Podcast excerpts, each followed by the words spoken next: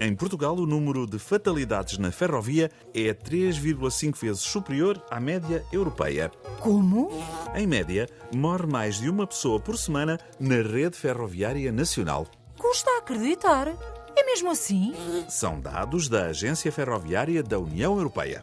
Bem, então temos de admitir que podia ser muito pior. Muito pior. Se isto acontece com poucos comboios e frequentemente parados.